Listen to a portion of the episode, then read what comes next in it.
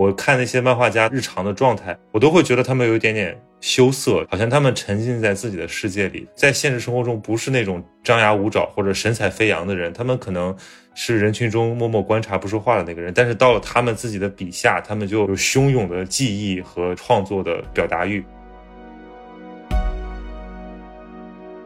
很多人是放弃了触手可及的生活无忧，来换取你看到他的那种经济状况不好、身体状况不好、情绪状况还不好。那这说明啥呢？你就知道他拥有一个很强的勇气，这个勇气就是拒绝幸福的勇气。就是人都有过得舒服的这个本能，但是他拒绝了过得舒服这件事情，因为过得舒服对他不重要，对他重要的是什么？必须要做这件事情，这件事甚至大于我的生存本能。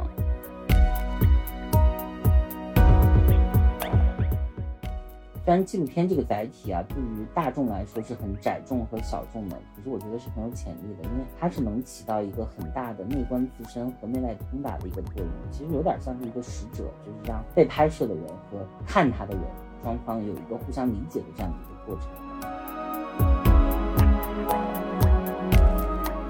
Hello，大家好，欢迎收听本期的闲宁期。今天我们请到了一位特别来宾。笔名叫射射 啊，我们欢迎这个漫画医生的制片人射射老师。然后射射同时也是一位就是野生作家。当然，我们今天其实主要来聊漫画和那些为了热爱在燃烧着的人。那我相信很多喜欢国漫的朋友应该已经看过这部国内第一部拍漫画家的这个。纪录片叫《漫画一生》，在多平台都上线了。然后我其实作为一个不能说是资深爱好者，但是也看了不少漫画的人，我其实蛮好奇的，就是为什么会有这样的一个想法来拍这个片子，以及现在的这个国漫，我们的这些漫画家们，他们到底生存在一个什么样的创作生态里？这个可能是我比较好奇，想跟射射老师来交流的。那行，开场白说到这儿，我们有请射射跟大家打个招呼。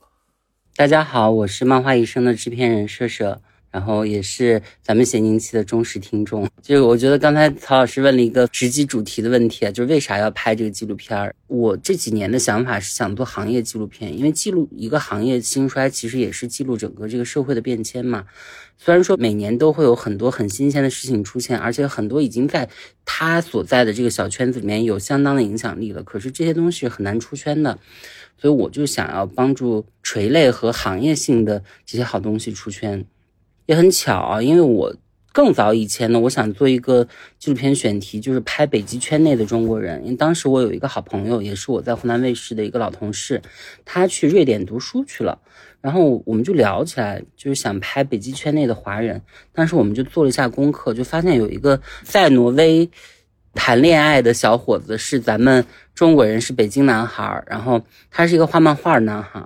就想要通过这条线往下延展一下，就晕染成，哎，也许我可以做漫画纪录片。就为什么是要做漫画纪录片呢？因为我本身是一个有 三十年以上漫画爱好经历的这样的一个老漫友。漫画这个东西，它在中国就是八零后、九零后和零零后，没有人没有看过漫画。但是看漫画这个习惯呢，就像某个阶段，你就一下就梦醒了，或者是。你的身体和生活整体发生了变化，就是你可能从小也看打发时间嘛，图一乐嘛，高高兴兴的看一看，然后身边的朋友也看，也是一个社社交货币。但是忽然间有一天你发现，哎，我可能大学毕业了，或者我要工作了，我要干嘛了？我得赚钱呀，我得养家糊口呀。这是作为一个漫画读者一个心路历程。但是更残忍的其实是对于漫画作者来说，这些漫画家们，因为画漫画它距离。赚钱这件事有好多个关爱，距离钱比较近的行业，比如说金融行业，你就是 A 到 B，就是 B 就是钱，A 就是你的工作，或者 A 就是 A 到 A，就是你的工作本身就是钱。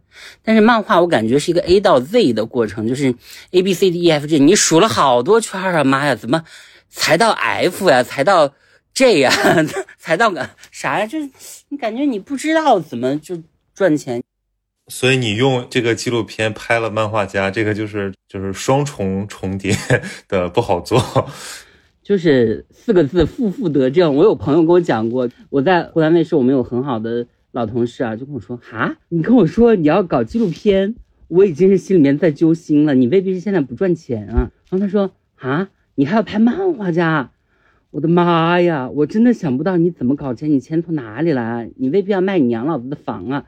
我说，就现在就跟妈妈打电话，让妈妈再出去打一下工，支持一下儿子。我跟你说，这个片子我看到真的有点泪点，就是那个基地他，就像他说的，那其实是一个特别普通的问题，就是问他怎么走过来的，然后他就突然就泪崩了那一段嘛，就他说其实很多人都没有走下来，有很多人死了，有很多人被埋没，我突然就意识到。就这条路的难走程度不是很多人能想象的，因为看下来这个片子，其实最大的感触，因为就是我做文字工作嘛，我就知道说，如果你想靠自己的作品去立足，这本身是件特别难的事儿。但是我看了漫画家的工作之后，我会觉得这个好像还要更难，因为他们不仅非常的烧脑，非常的依赖自己的才华，而且这还是一个很还是脏活累活重活，就是他们要不停的画。所以我看到就是丁冰那种。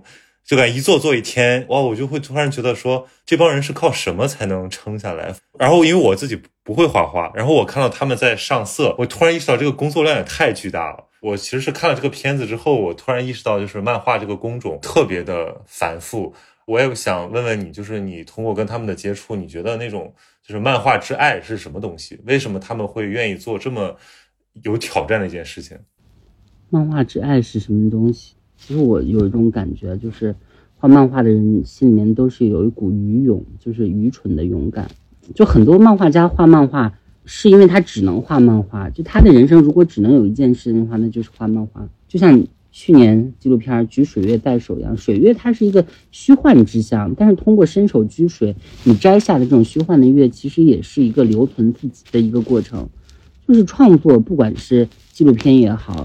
文字创作也好，还有漫画家，其实都是一个对抗时间的一个时间艺术。为什么要做这个事呢？他做这个事情就是因为本能哎，能被大家看到的漫画家，不管是知名漫画家还是没有那么知名的漫画家，他在他身边的人里，作为一个创作者来说，都是尖子，都是百里挑一，甚至是万里挑一的人。那这样的人，我们不敢说是多惊世骇俗的天才，至少是一个小才华。还是敢这样说吧？那这样的才华，他如果不通过创作来输出的话，放在哪儿呢？我有一种感觉，就在咱们这个像《漫画一生》的这个拍摄过程中，跟漫画家在一起呢，我真的是在时刻拷问我的内心，就是也看到了过得很艰难的人，而且我们在做一开始的功课调研的时候，看到了更多就是没有出头的，然后苦苦画漫画的人，就是各式各样的你想象不到的，开酸辣粉店的，然后。在海底捞打工的，还有那个地产中介小哥，而且他画的不差，就不是说我是一个爱好者，是真的可以在平台上上架。从想做这个事儿到现在上线这三年半的时间，我感觉自己变干净了，就是情感浓度和这种内心的坚持被感染很多，就有点想做比较纯粹的那种事情。你想，我是一个八五后，我这个年纪的人就是应该存存钱嘛。那我要照顾一下家人的生活，然后改善一下我们的居住环境，买买房，它都是很事务性的事情。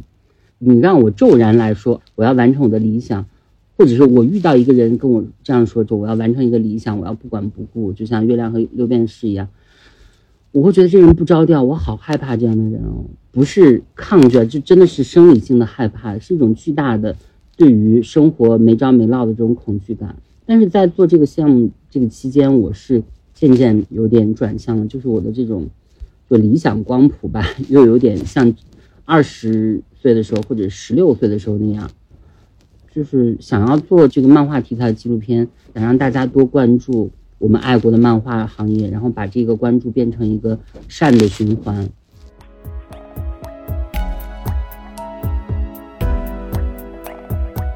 刚才讲了一个东西，我觉得还有点伤感，也是我看这个片子中的感觉。就是新磊的编辑、主编，对吧？他就说到说这个行业的变化，就大家以前也都买过漫画连载的这些杂志，也都买过漫画书，然后好像突然一夜之间，就是我们不再这么看漫画了。然后比如说，现在我都不知道漫画杂志在哪里有，这一个生态就变化了。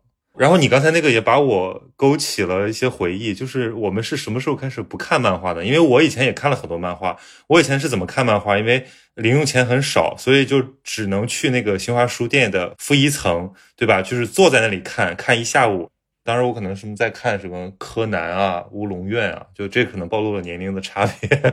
我现在也不知道我的漫画现在去哪里了，所以如果不是因为这个片子，我都忘记我自己曾经那么喜欢漫画，就有点像看那个。头脑特工队》，我不知道你看过没有？它里面有一个特别戳的点，就是说你有很多儿时的记忆，然后随着你不知不觉长大，他们就被倾进了固执堆，你根本就忘记他们的存在。你在那些东西上附着着很多你的很宝贵的情感。我现在突然聊起漫画，我就想起来那个时候沉迷于漫画的那个小孩儿。你说他不是情怀，可是他就是牵着你的这些记忆。当然，人就是这样的，就是你永远在追求那些你失去的东西。所以非常理解你说，就就是现在在做这个纪录片，能够让你觉得好像有点纯洁感啊。因为我看那些漫画家他们的日常的状态，我都会觉得他们有一点点羞涩，好像他们沉浸在自己的世界里，他们。在现实生活中，不是那种张牙舞爪或者神采飞扬的人，他们可能是人群中默默观察不说话的那个人。但是到了他们自己的笔下，他们就有汹涌的记忆和这种创作的表达欲。其实不仅是漫画家，很多创作者，有一些小说作者，他日常都是不见人。我有一次见我一个嗯老同事，他后来还入围了那个理想国那个文学奖的长名单。每一两年我们见一次，我就发现他身上有一种愣劲儿，就是常年不跟人打交道，就是他的那个社会性越来越少，越来越少。首先是羞涩，其次就是感官的那种动物性的敏感复苏的程度很高，就是一点点风吹草动他都能感觉到。漫画很多漫画家都是这样的，你跟他聊天的时候，你会发现他不会看你的眼睛，不会对视，很羞涩。很多人都是如此。就是那种能够侃侃而谈的漫画家很少，也有啊，但是比较少。大多数人都是很害羞，很有戒备心，然后会审视你，你要做什么呢？为什么要做这件事呢？这个也是很具体事务性的这个问题啊。就很多拒绝我们的人，他会很困惑：你这个纪录片，你们在电视上播吗？在哪个台播呢？就很难同步这个感受。所以这时候我们就很感谢。我们范建导演，因为范建导演他确实非常的知名和优秀，很多漫画家呢真的是听了他的，所以就愿意来拔筹跟我们聊一聊。嗯，所以其实是两方面促成吧。我我觉得看到他们这种非常私密和非常生活的状态，对我来理解这个群体真的特别重要。但是他们要打开自己，恐怕也要经过一个信任的过程，这中间就需要建立这个信任。所以这个也是纪录片的作为一个媒介的价值。我看有几个点特别的印象深刻，比如说拍那个朱更夫，就是他看着他的小孩儿，然后他说他要买房了，哎，我就突然意识到，就是为梦燃烧的人，他。也会有非常安稳的一个需求，然后这点其实是特别好的。我现在不太喜欢那种完全让你理想万岁的东西，我现在就是想看到很真实的东西。包括看到第二集，我看到那个青青，他是先从他在打工的那个场景出来，然后我当时想，为什么拍海底捞的一个镜头拍那么久？看了大概好几秒之后，我突然意识到，哦，原来我们拍的这个海底捞的服务生是我们这一集的主人公。我在那一刻，我就瞬间的。麻掉了，因为我在想，如果我去海底捞吃饭，如果这个服务生他其实有一个漫画的梦想的话，我会怎么跟他交流？我甚至不会知道这件事情。所以我觉得这个是你们这个片子挖掘出来的一些让人看到的。他首先是个漫画家，其次他是才是一个有漫画理想的人，就是他还是有一个日常人的这种状态。所以你做行业纪录片，不只是描摹行业，你其实还是以人物为中心的。我会觉得你们安排一种对比，他们不同的经济状态、不同的创作状态，还有他们所处在的一个思想状态，反映出就是有点什么老中青啊，或者就是这种在已经成名的和这种正在奋斗的和这种渴望被关注到的这些漫画家群体的这种生态。所以这方面你们去怎么去设计这个片子的？你可以介绍一下吗？其实说到设计，因为范简导演他是一个非常尊重纪录片伦理的人，所以我们是没有任何倒拍的。嗯，我自己觉得不是一个筹划过的一个最优解，而是一个不停在妥协的唯一解。就是我们第二集是果果和青青，就是有朋友看完了以后说，你们这一集是有这种时代感和阶层视角的。我是觉得真的就是巧合。我们这个项目是一个小项目，我们是带着一团很大的这个热火来做的这个小项目，但是一直被拒绝，然后一一直在失去，一直在错过。然后比如说有人答应你了，他拒绝了。拍果果青青的时候，是因为他们年龄相仿，然后又是这个这次我们的出品方，嗯，慷慨支持我们的快看漫画他们的这种条漫大赛出身的新人，都是新人，然后我们就去拍他，结果拍的过程就发现真的是两个人的生存状态和苦恼真是天差地别。我们这个纪录片其实有点像是一个翻译的工作，就是。嗯，虽然纪录片这个载体啊，对于大众来说是很窄众和小众的，可是我觉得是很有潜力的。比如说，以我们做漫画家生态的这个纪录片《漫画医生》来说，它是能起到一个很大的内观自身和内外通达的一个作用。其实有点像是一个使者，就是让被拍摄的人和看他的人双方有一个互相理解的这样的一个过程。我是这样的想法。你说果果和青青，其实他们的出生环境是。差别非常大的，一个是广州的一个，嗯，不能说大富大贵，但肯定是一个不错的一个中产阶级的家庭啊。就是父母可以跟他聊，呃，存在主义哲学啊，跟他聊意识作品的意识形态啊什么什么的。父母都是受过很好教育的人。然后他的苦恼就是我要做什么，然后他就是想要在作品里面呈现存在主义哲学。当时我就问他，我说你为啥要画漫画？因为他不仅是会画漫画，他还是一个 rapper。他还报名参加了今年 B 站的那个 说唱新时代。然后我问他：“你为啥要画漫画？”你知道他给我的回答是啥？他说：“因为漫画最难。”哇塞！我当时觉得这个小伙子太牛了。是的，漫画最难。我可以写小说，我可以写故事啊，但我画不了漫画，因为漫画很难哎。他可以画，你可以看看他的那个作品敏感。我真的说起他，就有一种，我去看了那个《生命诗》。我觉得那个片子拍的也很有意思，就是他在一边画画的时候，旁边有一个手机在放刘擎的课。我不知道为什么他提到刘擎好多次，因为我前两天刚好在听刘擎那个课。对他喜欢哲学，果果，他还说啊，就有一天我跟他闲聊，他说你以前在哪里工作？我说我在湖南卫视工作。他说你做什么？我就讲了我们参与的一些是为大众所知的综艺节目，比如说《我是歌手》啊，《爸爸去哪儿》啊，一年级。这种，然后果果就大叫啊！天哪，真的吗？你知道吗？我的人生的终极梦想就是有一个综艺梦，我要成为中国的刘在石。刘在石是韩国综艺界最厉害的那个主持人。我说哈，因为在我们电视行业，如果有人跟我说他有一个综艺梦的话，我们就会哈哈大笑，因为这是一个梗嘛，就是。比如说，你是一个脱口秀演员，或者你是一个演员本人，然后你日常只上综艺节目，大家会调侃你哟。那个曹宁，好多年没见你有作品了，老见你上综艺啊，你是有一个综艺梦吧？就大家会打岔，就是调侃你。在一开始，我们这个片头，他用广东话说：“我是一个不想当 rapper，然后想要有一个综艺梦的漫画家。”我当时就真的觉得他也太可爱了吧，真的是多才多艺，而且他跟我说他他看过好多遍。比如说像韩国的那个呃《新西游记》三十三餐，然后还有韩那个韩版的那个《极限挑战》，我就觉得天呐，这个真是，因为我自从开始做纪录片以后，我就发现好像大家对于我们综艺节目好不熟悉哦。对，然后你说到综艺，我就在想，其实就综艺跟纪录片，在我看来有很大的一个区别，就是综艺像是一个都市人的生活，就是你去便利店买东西，你都是要这个。直击要害的，然后，但纪录片就有点像你自己买菜做饭，甚至像自己去地里把菜拿出来，它那个东西更真实，你需要自己进去发掘一些意义。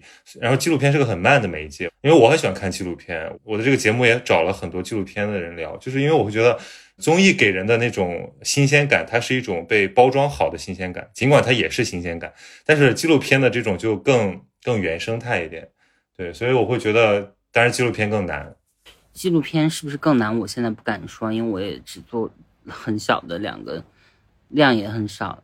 但是说到综艺这个，因为综艺它要有很强的这个戏剧性，要有很强的戏剧张力。从操作的这个逻辑来说呢，纪录片呢就是我要等待这件事发完嘛，因为纪录片拍摄的这个伦理性是非常重要的一点。那综艺的话，那综艺是有有备而来，你的这些内容都是有预期的，就是让它有。很强那种情感浓度，然后要成为有效素材、好情绪或者是好内容，你总得占一条吧。但纪录片其实就像您刚刚说的，就像自己在家做饭一样，它有很多闲笔，有很多空镜，就是有很多放空的东西，不必每一点都那么的紧凑。因为这个从影像美学上来说，我觉得这是两套逻辑，就是一个是剧情片，一个是商业片。如果说按电影的这样分类，我自己是这样有一种感觉，但是。也有不一样的这个价值，就是综艺就是让人快乐嘛。什么样的综艺，首先前提就是它要有喜剧底色，你图我一乐。你要么就是像我们做歌手这样的节目，或者快男这样的节目，就是高高兴兴、热热闹闹的、唱唱跳跳的，我图个乐嘛，我看个热闹。要么你就是这种喜剧型综艺，你能让我开心。但是纪录片不一样，纪录片我们追求的就是在这个时代，我要记载、记录一些东西，然后是要有跨越时间的这种价值的。我们现在做《漫画一生》第一季，或者也可能是唯一一季啊。就我们这四集，它一定是有文献价值的。就是喜欢看漫画的人，或者对漫画家、漫画有议题的这个冲动的人，他会来看一看啊，到底发生过什么事儿。你至少有一个资料的价值。但是综艺是没有的，这也是为什么我想要做纪录片的一个原因。所以可以理解为，你其实从这个综艺节目的这个导演转型成为一个做纪录片的。你其实也有一些你自己这种价值追求的变化，对不对？嗯，我没有想到你这么宏大。就是我是觉得纪录片就是替这个时代著书立说，其实是在记录时代的影像化。但是综艺呢，就是我可能是我做了很久啊，我确实有点疲惫了。从零六年到一五年，就是在湖南卫视贡献了我的黄金十年，我也很感谢啊。湖南卫视也是我们的娘家，我家就在这里，公司也在这里。可是还是想做一点不一样的东西，就是很疲惫，因为纪录片带来的是一种影像中深入思考的。你像我们每年去，你比如说西湖纪录片节，然后广州纪录片节，还有 First 影展，包括去一些创投，这种感受，就为啥纪录片人在经费这么紧张的时候，他还要做啊？纪录片有啥？不就是图纪录片它的这个社会效应吗？就纪录片明明赚不到钱，但是这么多人要做，而且做纪录片的人很多都是非常聪明的人。你如果是要做一些商业性的项目的话，是可以赚到钱的，而且没有那么难。你像我们这次拍漫画家们也是，漫画家他可以画，他要去做游戏原画的话，一年大几十万不少赚，几十上百万也是有的。很多漫画家就是我一年我给游戏公司画几张原画，我一年的生计解决了，我的房租和吃饭解决了，我就画漫画去了。那你听到这个以后，你就觉得为什么会这样啊？明明是在日本的话，他是有像宫崎骏和鸟山明这样的人，包括富坚义博，就这种顶级的日本漫画家，他是本地的纳税大户。以前鸟山明在他的老家，因为每次去东京交稿没有那么方便。然后他就想要搬到东京，他的老家为了挽留他在老家继续生活，让他的这个税在老家交，给他修了一条从家门口到机场的专门的专属公路。那我们中国的漫画家呢？别人修公路了，妈呀，中国漫画家恨不得睡公路。这个就是一个很大的差别，就是。就很多人都不知道中国有什么漫画，然后你让他说出几个漫画家的名字，我觉得这个就是对于普通人来讲，这个可能就是不容易的事情。那提起日本，可能我们耳熟能详。中国的漫画，不管是漫画家也好，还是粉丝也好，他们接触漫画，他们的这种理想的期待，跟我们看到现在日本对漫画的这种接受状态之间的关系，就是，呃，我们的这个环境有可能慢慢的好起来吗？或者说，为什么这个喜欢漫画的人都还是以日本为标杆的？我觉得以日本为标杆，这个也无可厚非吧，因为日本它就是很发达嘛。日本的漫画创作就是直接带动它的这个动画创作，就是全世界最厉害的。宫崎骏老爷爷得那个奥斯卡最佳外语片奖是《千与千寻》嘛。但是宫崎骏在成为一个动画督导之前，他以前也画过漫画。然后日本的漫画界也有大有克洋和那个。呃，松本零士这种，你想大都会这样的作品，阿基拉这样的作品，对不对？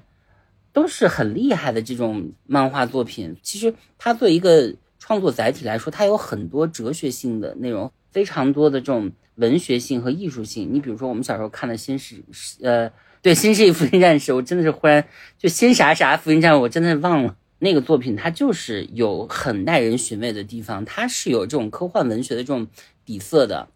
嗯，所以其实很多这种呃不够了解漫画的人会觉得漫画好像是给小孩儿或者说给是就是青少年看的，但其实我觉得漫画只是一个载体，它可以表达很深刻的东西，它也可以表达非常细腻的东西。包括我最近很关心这个图像小说，我觉得其实它就是漫画，就像我们以前说什么纪实文学，现在叫非虚构写作，就是他们尽管可能有百分之十的不同，但他们的核心是一样的。对，我觉得你说的这个很有道理。你像。漫画它作为一个主体，或者动画作为一个主体，真的是有很多直击人内心的东西。你看这两年那个，嗯，《Soul》那个电影翻译叫啥来着？呃，灵心灵奇旅。对对对，妈呀，真的这个我这个电影我在电影院看了三遍，太好哭了，真的哇哇大哭。我也很喜欢这个电影，而且非常深刻。是啊，我不知道你对这个电影最打动你的是哪个瞬间？我被打动最深刻瞬瞬间就是他费尽千辛万苦，然后回到那个爵士酒吧，然后弹了一晚上，然后结束了。他们那个主唱拎着萨克斯，他就问他 That's all？大姐说 Yeah，see you tomorrow。我操，这刻我真的是茫然若失，就是那种感觉，就是就是很像是。贤者时间就是你一派欢好以后，你进入到一个选贤者时间，你觉得你就体验了人间最好的事情，然后呢，然后你还得面对你人生日常生活的拉拉杂杂这些屁事儿，然后你还得重复这个，就是你费尽千辛万苦完成的东西，对人家来说就是一个如此日常性的东西。完成梦想不就这样吗？我其实一直在跟朋友讨论一个议题啊，包括我自己在写作的时候，我也在尝试描摹这样的一个议题，就是梦想实现。然后呢？对，就是我们会把它神圣化，以为好像通向天堂的这个钥匙，然后进去之后一切都不一样了。但其实不会的，就算梦想实现了，你还是你，你依然会有新的烦恼。你像我们在电视台工作的时候啊，就是有很多很年轻的同事，然后他从实习生做起，家境都很好。你问他为什么要做电视民工啊，来湖南卫视，他说从小就想做电视，我太喜欢看电视了，我就喜欢做综艺节目。可是你做了你从小想做那件事情以后，你还是得做呀。不知道你的梦想啥？我小时候的梦想就是我想要写作，就是写作变成了一个梦想，而不是一个路径。然后我终于花了很多年的时间，我开始尝试着靠写作生活。我其实一零年到一二年，我差不多全职写作两年。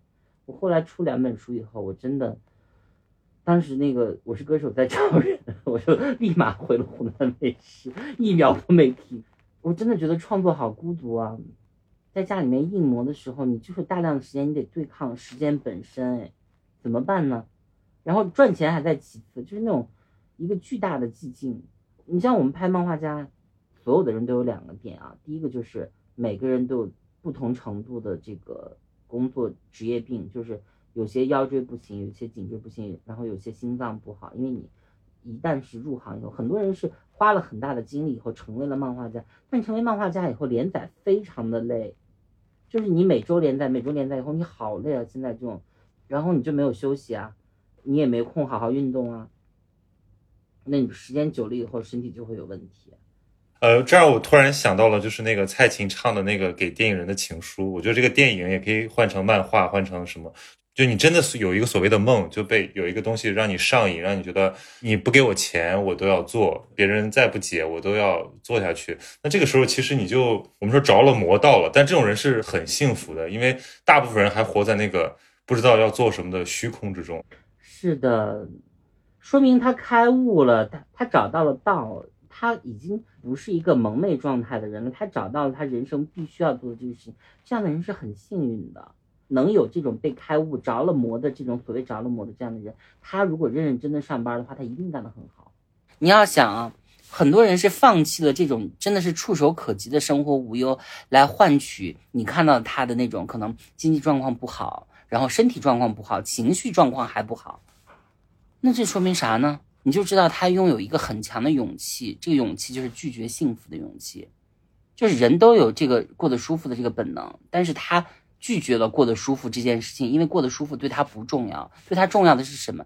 必须要做这件事情，这件事甚至大于我的生存本能，我是这样想的啊。我非常赞同你，就是拒绝幸福。但我自己的想法是，就是我从来没有觉得真正的热爱是可以供选择的，那就不叫热爱，那就是只是你的道路而已。对，其实你如果真的被一个东西感染了，你不会去权衡利弊。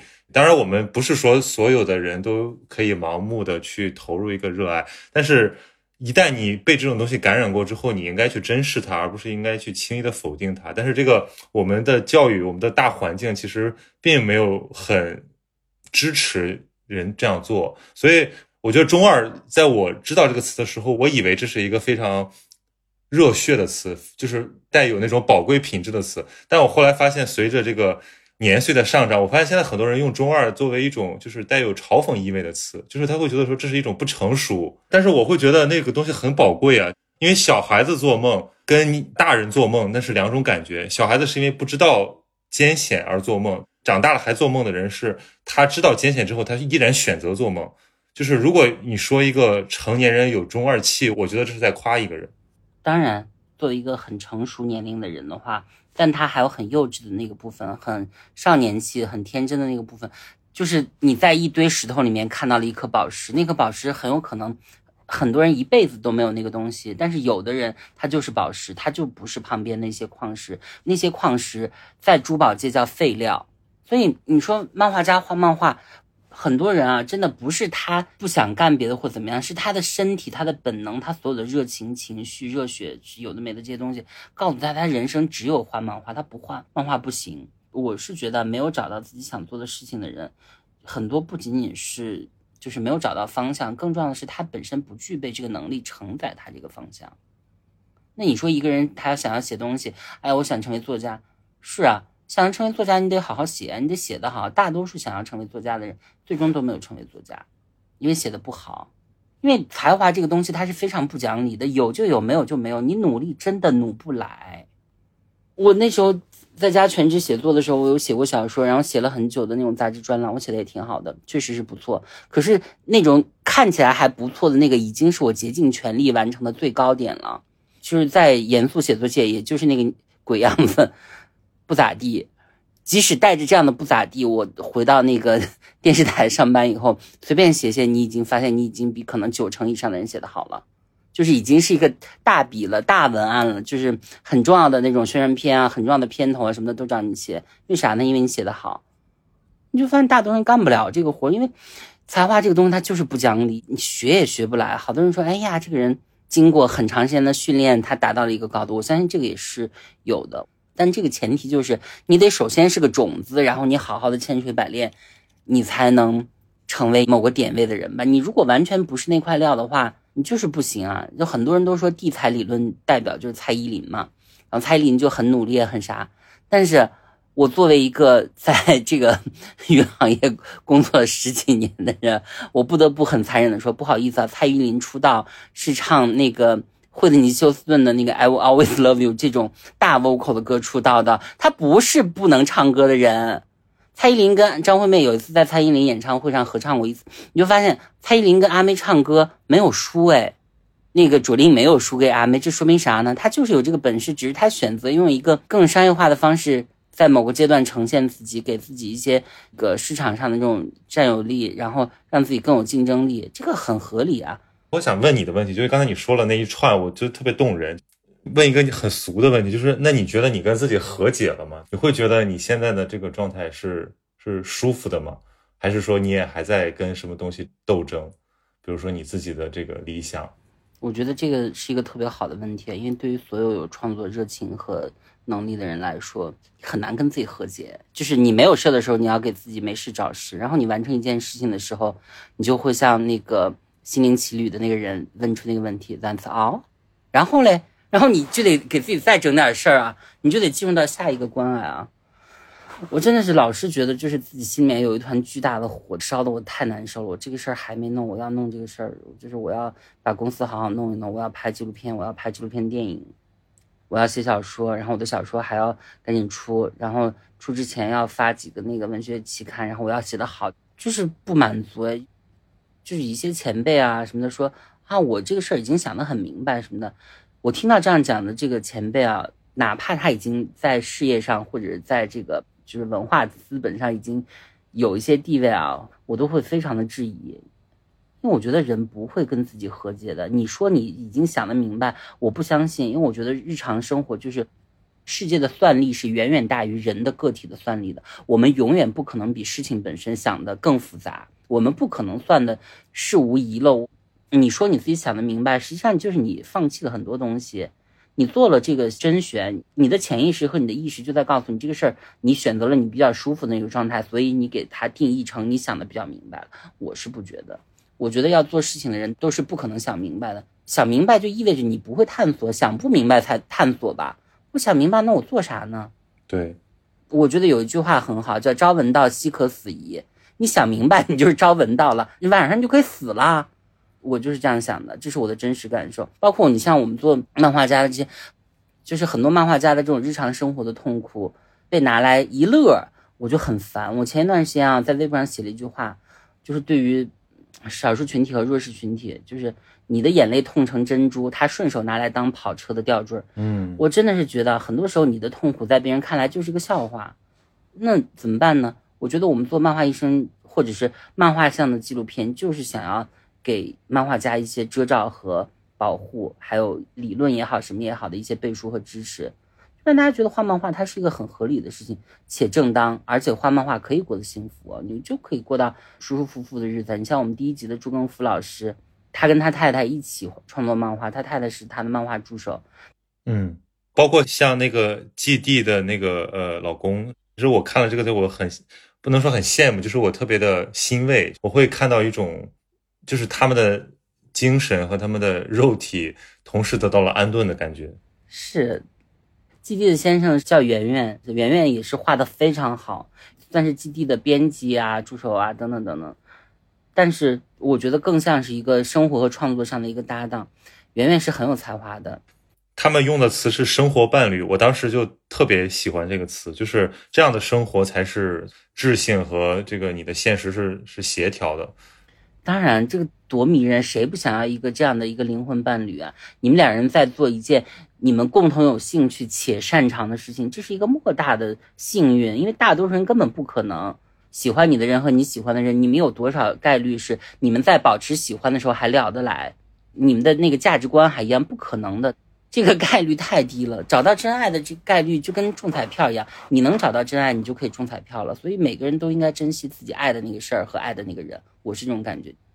任何人跟自己的职业也是，好多人做一做以后，你就发现你做这个事情你没有兴趣了，你在这里面没有成就感。你为啥没有成就感？就是因为你做的不好，你做的不好，你当然没有成就感。那就说明啥？这件事情没有那么适合你。但是大多数人根本没有能力找到。适合自己的事，所以这些画漫画的这些漫画作者、漫画家们，他们太幸运了。就是这种苦，比起这样的幸运来说，我理解为什么他可以选择更安稳的、富足的生活的时候，宁愿吃苦。就是这种知识上的这种收益是远远大于生活上的孤苦的，因为你有这种理想主义不停的滋养，你你内心不断产生这种心流，心流就会帮你抵抗外界，心流就是既是你的盔甲，同时也是你的武器。对。因为你刚才在说的时候，我脑子里想到的就是那些为了梦想燃烧了自己的人，像金敏啊、杨德昌啊，我就反复在想，我他们的作品就好像在我眼前一幕一幕过。但是我我又觉得你说，就是因为很多人他会把别人的梦想拿过来装点自己的怯懦或者平庸，呃，这也经常发生。就比如说我们会消费一个所谓的梦想，就是我们看到别人的梦想跟着感动，但是自己却没有任何的。就是努力，嗯，自己不去做那种难的事情，然后去随意的指摘，或者说把它泛泛的谈论一下。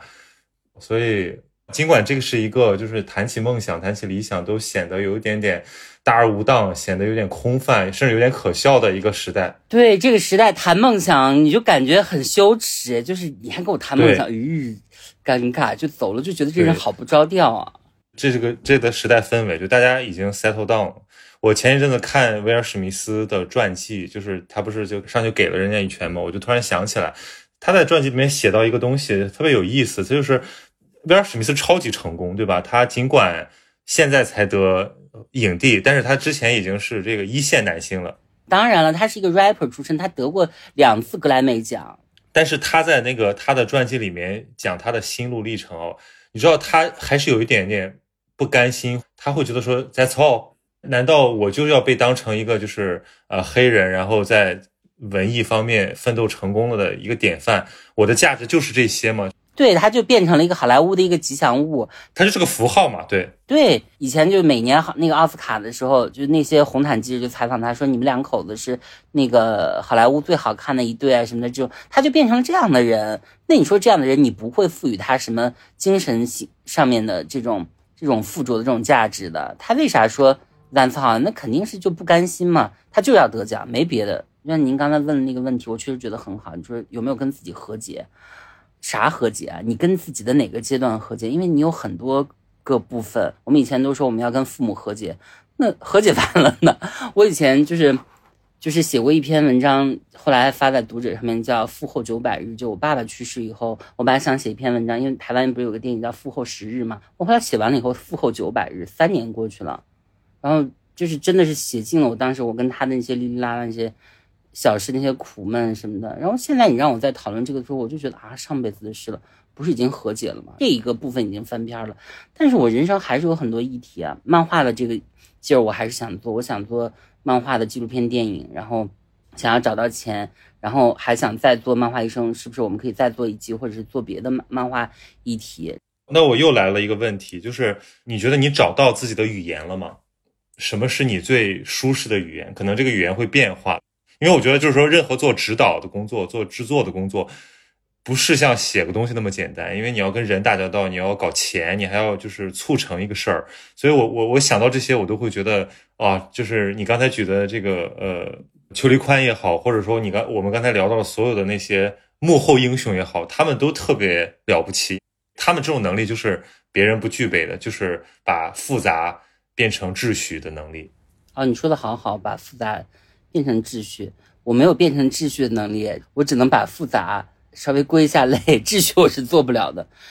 你像日本有一个导演押井守，他出了一本书，叫《我每天只工作三个小时》，他表达的就是每天你有价值的工作就那几个小时，你多干了也没有用。他里面提到了一点，他说以前有一个好莱坞电影叫《凤凰节》，然后凤凰节呢是这样的一个故事，就是飞机失事了，然后呢失事在一个荒岛上。就说那怎么办呢？有一个人说，我这时候就站出来说，我可以修飞机。然后这个飞机修理员呢，就来跟飞行员来合作。但在合作期间呢，这个很有经验的飞行员呢，就发现这个飞飞机修理员呢，他不是一个飞机修理员，他是一个飞机模型修理员，多可怕呀！然后精彩的地方就是，那我要不要跟现场的人说一说，就是这些一起在飞机上的这些。遭了空难的这些幸存者们说：“我有这个事儿，那我还是不要说。”后来就是这个哥们儿就真的囫囵吞枣把这个飞机咔咔修的也是七零八落，但也修起来了吧？然后他们就驾驶着这个所谓修好的这个飞机啊，就很艰难的飞到了一个就是安全的地方。但是飞到了以后，那个飞机就不行了。说导演就是这样的一个工作，制作人就是这样的一个工作。制作人要做的就是在你明知道这个事儿不咋地的时候。你要装一下，你就不要说，你就是把这个事儿给那个瞄下去。我就觉得他这本书非常有价值，因为他没有在教你很多很形而上的东西，就是如何倡导梦想啊，如何什么什么，他讲的很实在。然后以前我记得看伍迪·艾伦，他有一个观点，他说我每天六点就下班了，为啥呀？他说我永远无法成为黑泽明。我再努力，我也成不了黑泽明。我既然当不了黑泽明，那我就每天六点下班吧。反正拍不好，我也拍不坏啊，对吧？我现在做事情也是这样，就是我要把做成嘛。但是我觉得这个就是怎么说呢？这就是大师的狡猾。你为了要成为黑泽明所付出的那个努力，已经是战胜了百分之九十九点九的人。我前一阵子做过一个，就是讲海明威的，就是海明威写过，就是说在他心目中，对吧？像什么塞万提斯。呃，莎士比亚这些就是像嗯山峰一样的存在，就是说我努力努力写，我可能写到这个什么超过屠格涅夫，再努力努力我写到契诃夫，然后我再努力努力，我可能可以比一比托尔斯泰，但是莎士比亚就不要想了。海明威也没有超过契诃夫吧？没有没有没有，就是我的意思说，榜样和理想存在的价值，并不在于你要真正的战胜它，而是高山仰止，景行行之，就是你得有目标，然后你得。有一个很强大的力量，这个不讲理的力量，把你从生活的琐碎里面给抽出来，这个才是它存在的意义。我这个是非常认同的，因为我觉得你说有没有跟自己和解啊，或者什么这种宏大命题，其实我回答不了啊。我我就觉得就是得折腾点事儿，但是你咋折腾点事儿，你就得找点新鲜的东西，你没做过的，搞一搞，搞一搞，三搞两搞，哎。搞成了。其实我说这个和解的意思，也不一定得说是就是舒坦了，或者说躺平了，而是说接受了你自己挣扎的状态，这也是一种和解。我前两年也有一种干这也。不满，干那个也觉得缺点什么。但是我突然有一天就是跟你说的，我突然意识到，就是你就是得这样，否则你的你就没有活力了。如果你舒服了，你觉得所有条件都具备了，你再开始，那时候你就没有任何的活力了。当然啦，就是呃，陈丹青他之前说，别人就问他，哎呀，为什么要做艺术啊什么的，他说我非常喜欢“装逼”这个词。我装，我小时候就装逼，然后我现在装成了，我很满意。对，结果真让我装成了，哎呀，你就觉得，哎呦，真是，就是美国人有一句话叫那个 “fake it and make” 呃 until you make it。对对对，就是你先装嘛，知道你把这个事儿办了就行了。就是日本有一个老导演获得了几次那个金棕榈奖，叫金村昌平，他的那个自传也写了类似这样的观点，就混呗。我刚才刚想跟你说，就是我前两天刚把那个《草风长》看完，然后我就是看到最后我就啊是吗？被被被动容了。就是金村昌平说什么不需要什么天才，也不要被常识束缚，拿出勇气来去探求人性，朝着无人的旷野疾驰。这就是我给年轻人的赠言。然后关键是你要知道金村昌平他经历了什么，就是日本战后那一代人他们的那种混乱、那种无助、那种那种惨。所以我会觉得说他有点那种赤条条来去无牵挂的感觉，就是为了呃拍戏可以卖了房子，但是还是要拍。然后办学校可以就是呃不顾任何困难，就坚定的把这个事儿给做下来。所以我觉得那个才叫梦想。所以梦想这个词儿呢，现在各种人都会在用，但是我觉得那真也是玷污了梦想。那其实不是梦想，那是那是幻想。就是真正的梦想是你得实打实的，你坐在那儿，而且这种人一般也都不出来说话。你得把这个事儿办了。对，那种站在节目里面，别人问一句说你的梦想是什么，多半那说出来可能不是他真正的梦想，那可能也只是能说出来的梦想。我觉得梦想啊。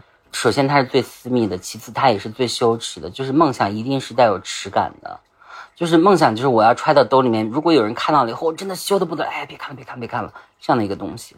那个惠特曼他以前写诗都是藏在被窝里写啊，对，这么了不起的一个大诗人，他写诗都是被人看到了以后臊得慌。真，我真的觉得梦想这种东西就不能拿来说，你就没法说。你一旦来讨论它，就像是。文物不能接触氧气啊，因为接接触氧气，它氧化了以后，它就破碎了。你如果真的特别想做一件事儿啊，就从理智上来说不要聊，然后从迷信的角度、玄学的角度来说，说出来真的就不灵了，得密不漏风的那种，就秘而不宣。别人要跟你说你想做啥，哎，没啥没啥没啥，然后一来二去的就做成了。对，而且我最烦的就是，就是因为自己不愿意付出努力。虽然我们承认有运气的成分，但是他其实是没有坚持到底。但是他把这个东西反复拿出来说，当一个真正的梦想家也可以。但是有的人只是在扮演梦想家，他的梦想就在讨论梦想的过程中消失了。对，就是这样的。所以我觉得回到这个片子上来讲，就是我看到这些人跟你聊完了之后，我也大概更能理解，就是为什么他们会有那样的一种给人的精神状态。这是一个好沉静的群体，然后他们一定是走过很多艰难险阻，就是可能是连这个片子都没有挖掘出来的，更是我们很难想象到，就在那些深夜还没有成名的时候，在那些犹豫不决的时候，要不要放弃的时候，我觉得那个才是他们人生中那最闪光的那些节点。对，反而就是说你自己成名了，然后被什么得奖了，那只是一种追认，更重要的是你内心里的那个时刻，就是你说石黑一雄说的。他在他书里面写的，就说人生最好还是要有那么几个时刻，尽管很难，尽管不如意，我还一定要如此。这是我的那个大概的意思啊，就是就是我会觉得这是一个很明白极其稀缺的品质。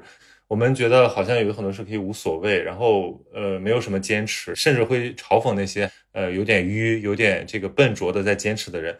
那导致最后大家全部变成相对主义，大家就一起和稀泥好了。那你看到那些在闪光的人，他们终于就是破茧成蝶的时候，你只能望洋兴叹，因为你你离他们实在是太遥远了。人家度过了一个漫长的一个化蝶的时期，而这个时候我们就在躺在这边。如果真的有理想的存在的话，那他应该是以这种面貌激励着那些人的，而不是说就他成为一种泛泛的谈资。对我，其实我们跟漫画家日常聊的时候，很多漫画家他都不爱聊漫画，都在聊别的部分。